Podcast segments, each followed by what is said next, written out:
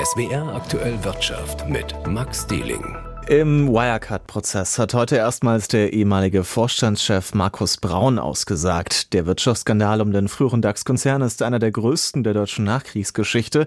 Mit dem Strafprozess wies Braun heute alle Vorwürfe der Anklage von sich. Er hätte von nichts gewusst. Rigobert Kaiser.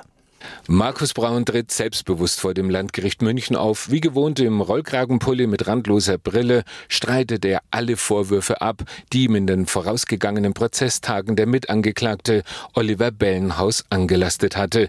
Gerichtssprecher Laurent Lafleur. Aber er hat in der Tat seine Einlassung damit begonnen, dass er sämtliche Tatvorwürfe, die die Staatsanwaltschaft gegen ihn erhoben hat, also die sämtliche Tatkomplexe betreffen, komplett von sich weist. Ein von Unrechtseinsicht getragenes Geständnis war das sicherlich nicht. Oliver Bellenhaus, der einst von Dubai aus die Treuhandgeschäfte in Asien mitverantwortete, die zum Zusammenbruch von Wirecard führten, sitzt im Gerichtssaal direkt hinter ihm, gleichsam im Nacken. Im Sommer 2020 wurde bekannt, dass im Asiengeschäft 1,9 Milliarden Euro fehlten. Braun will das bis dahin nicht gewusst haben. Er sei auch nicht der Kopf einer Bande im Wirecard-Konzern gewesen, wie Bellenhaus aussagte, die Kontoauszüge, Geschäftsabschlüsse und Bilanzen fälschte, um das Debakel in Asien zu verschleiern.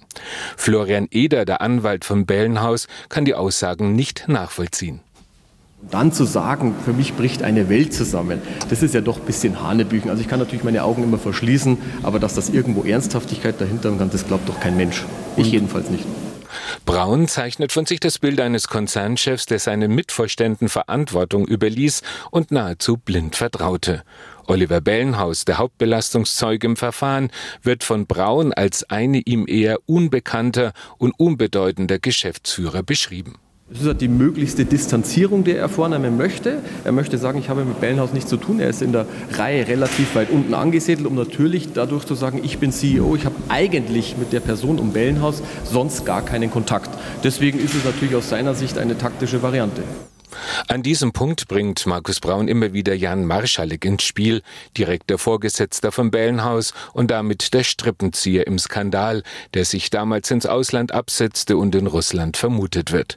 Für Braun ist er der Hauptverantwortliche, ihm schiebt er die Alleinschuld zu, wohl wissend, dass Marschalek wohl nie vor dem Münchner Landgericht aussagen wird. Rigobert Kaiser, München. Der Betriebsratschef von Mercedes-Benz, Ergün Lümali, hat die Pläne für eine neue EU-Abgasnorm kritisiert. Der Beschäftigtenvertreter warnte gegenüber der DPA, dass auch Arbeitsplätze auf dem Spiel stünden. Der Einführungstermin sei unrealistisch und passe nicht zur Transformation der Werke, so Limali im Gespräch mit der Nachrichtenagentur. Um die neuen Anforderungen an den Schadstoffausstoß der Fahrzeuge umzusetzen, braucht es dem Mercedes-Betriebsratschef zufolge mehr Zeit. Die Techniker und Entwickler des Stuttgarter Autobauers seien sicher in der Lage, Lösungen zu finden, aber nicht in diesem Zeitrahmen, so Limali. Nach derzeitigen Plänen der EU-Kommission soll die Euro 7 Abgasregel von der Jahresmitte 2025 an für Autos und leichte Nutzfahrzeuge in Kraft treten.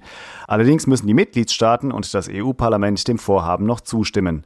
Durch den nahen Einführungszeitpunkt sind laut Mercedes Betriebsratschef auch Jobs in Gefahr. Die Abgasnorm könne Mercedes zwingen, früher als geplant aus dem Geschäft mit Verbrennern auszusteigen, ohne dass die Produktion von E-Autos zuvor im ausreichenden Maße hochgefahren worden sei. Tausende Arbeitsplätze könnten dann auf dem Spiel stehen, so Limali. Michael Herr, SWR Wirtschaftsredaktion. Und damit bleiben wir bei Mercedes-Benz, denn diesem und anderen Konzernen wie Volkswagen wird jetzt eine unglaubwürdige Klimapolitik vorgeworfen. Zu diesem Ergebnis gelangt eine Studie des gemeinnützigen deutschen Forschungsunternehmens New Climate Institute und der belgischen NGO Carbon Market Watch. Sie werfen mehreren internationalen Großkonzernen vor allem Intransparenz bei Klimastrategien vor. Diese enthielten unklare und unter anderem unglaubwürdige Kompensationspläne. Werner Eckert aus der SWR Umweltredaktion. Was wird genau an den Unternehmen kritisiert? Ja, die kaufen sich frei. Das heißt, die machen nicht selbst Klimaschutz, sondern finanzieren irgendwo Klimaschutz sonst. Eigentlich keine blöde Idee, weil man da mit dem gleichen Geld möglicherweise ja viel mehr erreichen kann.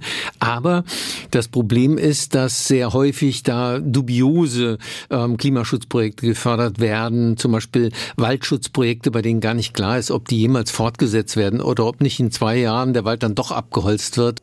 In der Studie wurden insgesamt 24 Konzerne untersucht. 15 von ihnen hätten wenig bis sehr wenig überzeugende Klimapläne. Dazu zählen neben Amazon oder Nestlé auch deutsche Unternehmen wie Deutsche Post DHL, Mercedes-Benz, ThyssenKrupp und Volkswagen. Der europäische Gaspreis ist zum Wochenstart auf den niedrigsten Stand seit fast eineinhalb Jahren gefallen.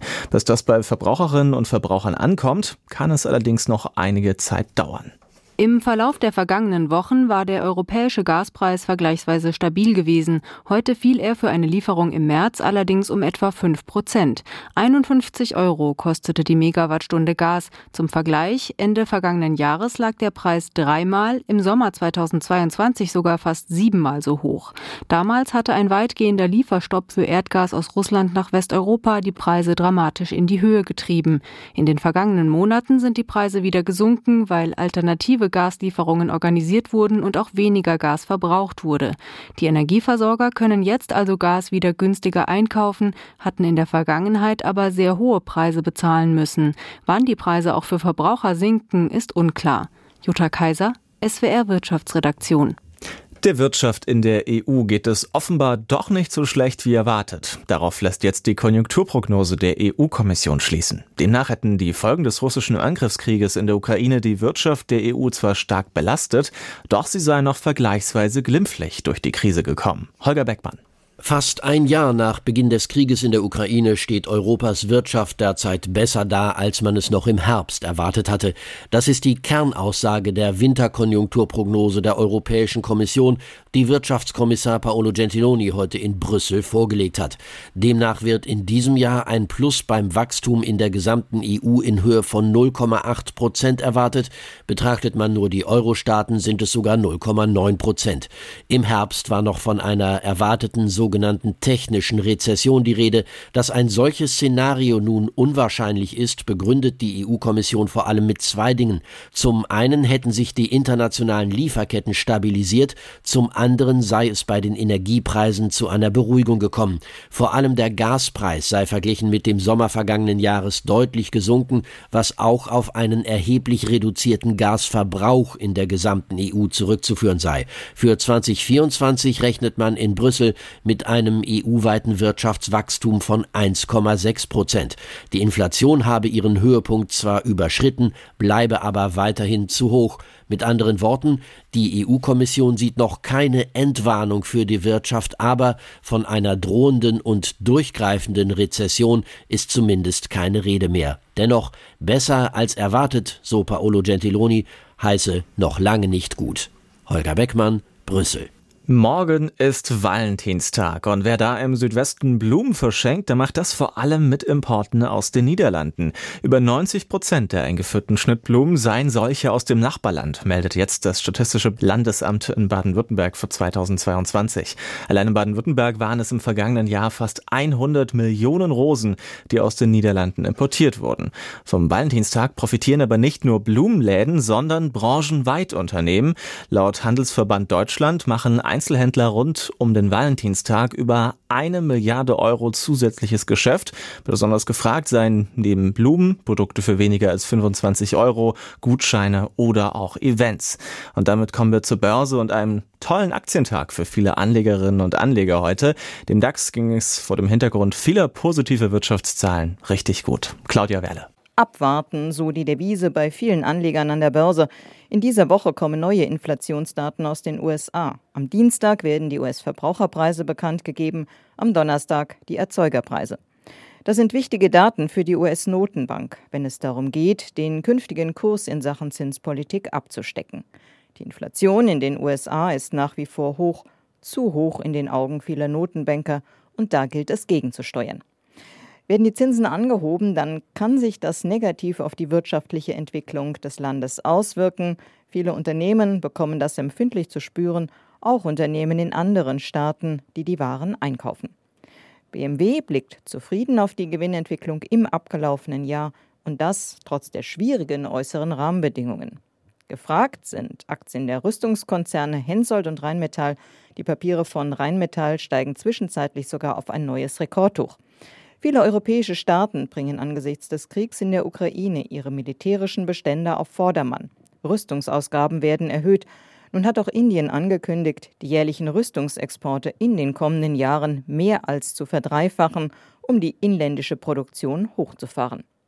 Der DAX beendet den Handel ein halbes Prozent im Plus. Er steht jetzt bei 15.397 Punkten.